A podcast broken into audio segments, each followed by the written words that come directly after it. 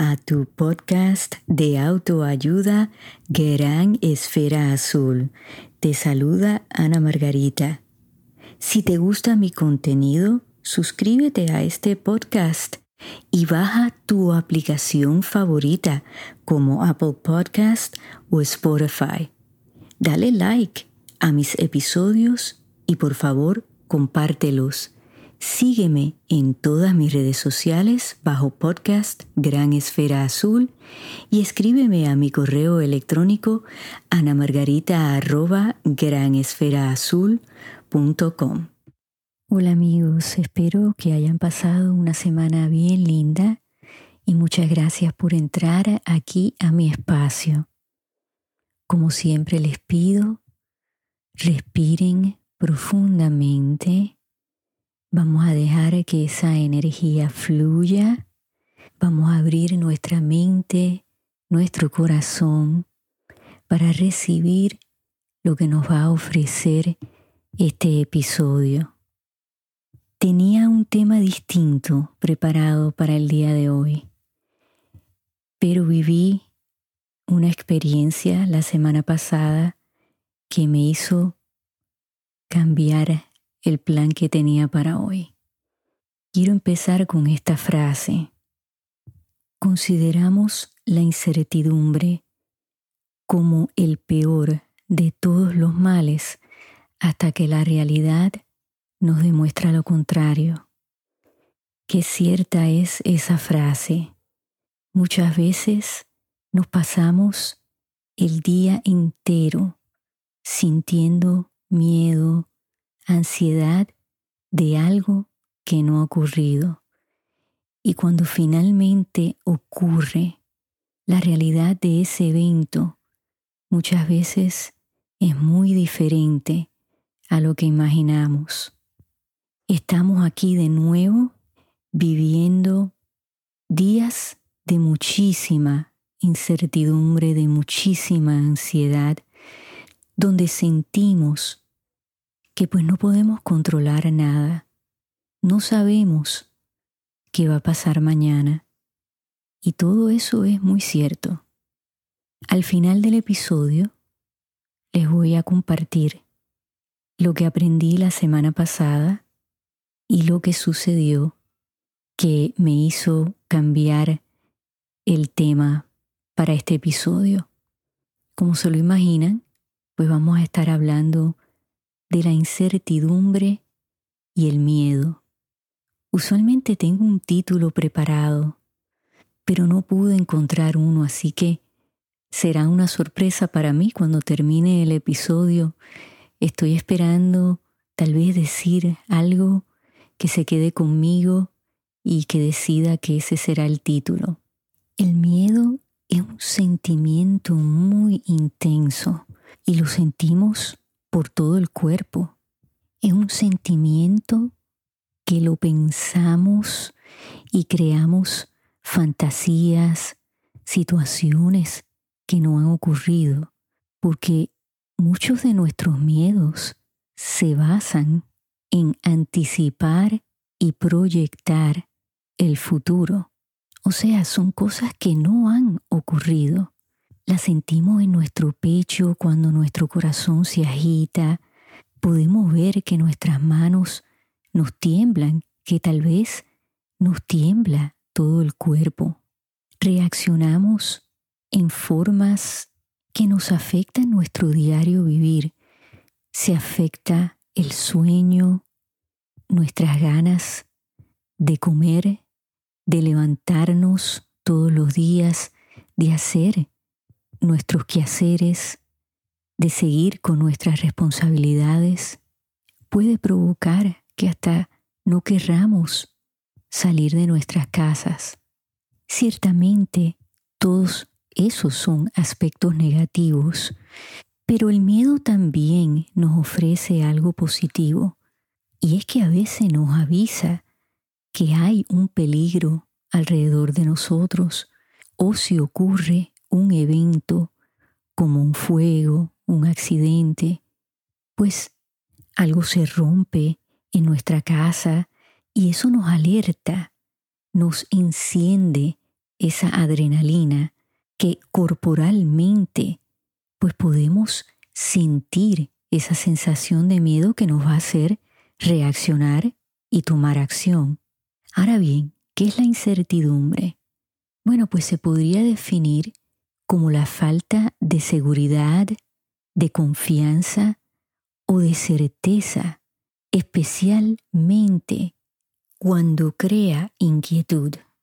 Si ustedes lo piensan bien, los miedos tienen su hogar en el futuro, porque nos pasamos todo el tiempo pensando qué va a pasar mañana, qué va a pasar la semana que viene, si no pasa esto, pues me voy a sentir de esta manera, si esta persona actúa de esta forma, pues bueno, eso me va a afectar. Si no salí bien en el examen, eso quiere decir que pues a lo mejor no soy inteligente. Si no completé mi trabajo, pues mi jefe va a pensar que no merezco estar aquí. Tal vez hasta me van a votar. O sea, que uno se pone a pensar en eventos que no han ocurrido, en consecuencias que no han ocurrido, en resultados que no han ocurrido. Y eso nos atormenta muchísimo, ¿verdad que sí? Yo creo que nosotros somos nuestros peores verdugos. Nos castigamos por adelantado y todavía no hemos experimentado cuál va a ser esa realidad. Desde pequeños, pues aprendemos a sentir miedo y nuestros padres, nuestros abuelos, todas las personas que están en nuestro entorno, que nos quieren, quieren nuestro bienestar, pues nos enseñan con ejemplos, con palabras, lo que es el miedo y lo hacen para protegernos. O sea que tiene que existir el miedo, porque muchas veces nos viene a enseñar cosas de valor, nos puede salvar la vida, nos detiene muchas veces de cometer errores, de decir cosas que no debemos decir, por el miedo a las consecuencias. En estos momentos que estamos viviendo esta pandemia, el miedo está por todas partes. Y si ustedes observan, creo que tan pronto encendemos el televisor, la radio, nos están vendiendo algún tipo de miedo. Y siempre que lo sentimos, pues tratamos de encontrar un culpable. ¿Quién me está causando este miedo? ¿Es el gobierno? ¿La política? ¿Mis vecinos? ¿Mis compañeros de trabajo? Tenemos miedo de enviar a nuestros hijos a la escuela. Le tenemos miedo a una vacuna la cual nos han dicho los científicos que nos puede salvar la vida. Hay muchos miedos, mucha incertidumbre.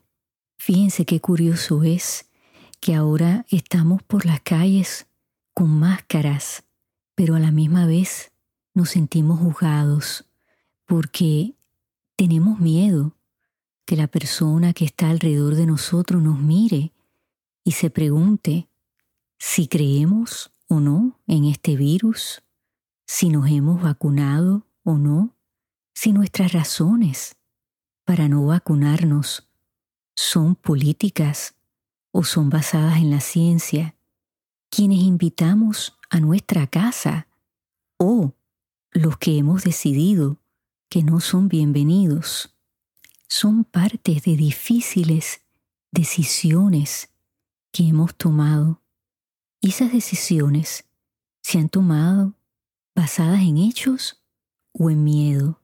Piensen en eso.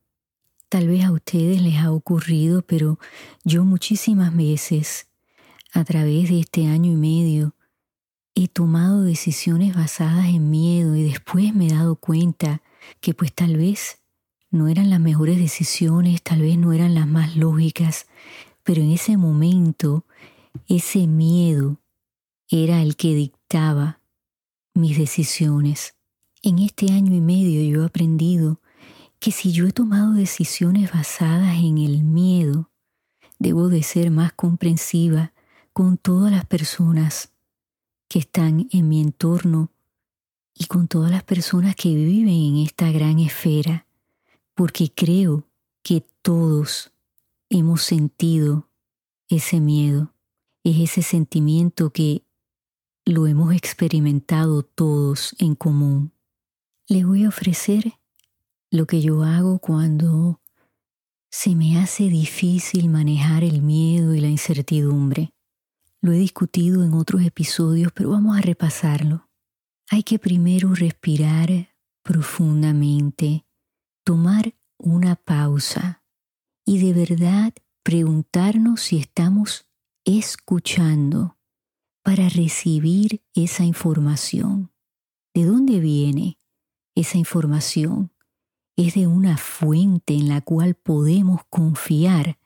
Es una fuente certera que nos va a hacer sentir seguros que tenemos los datos para entonces tomar las decisiones correctas. También tenemos que considerar que no podemos controlar el futuro, que solamente podemos estar en el presente, en este momento. Tengo toda la información, tengo la información correcta, es difícil aceptar lo que no sabemos, porque eso está fuera de nuestro control, ¿verdad que sí? Creo que algo que me ayuda mucho a mí es que yo soy agradecida y trato de recordarme que estoy aquí y ahora y que debo de agradecer lo que tengo hasta ahora. Lo que venga en el futuro, bueno, pues no lo sé. Sí puedo prepararme lo mejor que pueda, tomar los pasos necesarios para alcanzar mis metas, rodearme de personas que me apoyen, que me eleven, que me ayuden a crecer, pero la realidad es que siempre vamos a vivir con incertidumbre. Como lo he dicho antes, lo único constante en esta vida va a ser el cambio. Nuestra actitud, de la forma que reaccionamos a esos cambios, a esa incertidumbre, es clave para poder manejar lo que está aquí presente y lo que nos va a traer el futuro.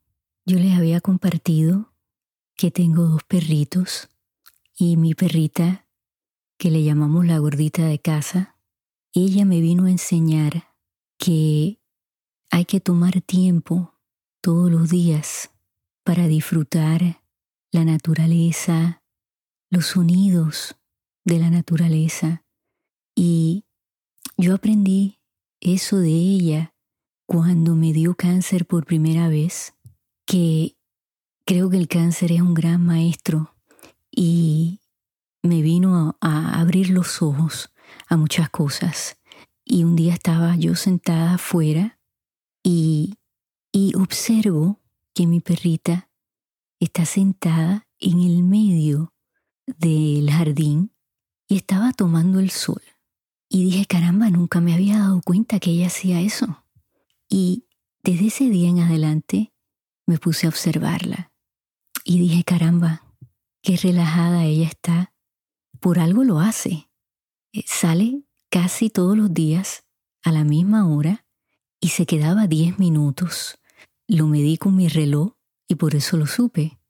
Y me dije a mí misma, yo creo que ella sabe más que nosotros los humanos.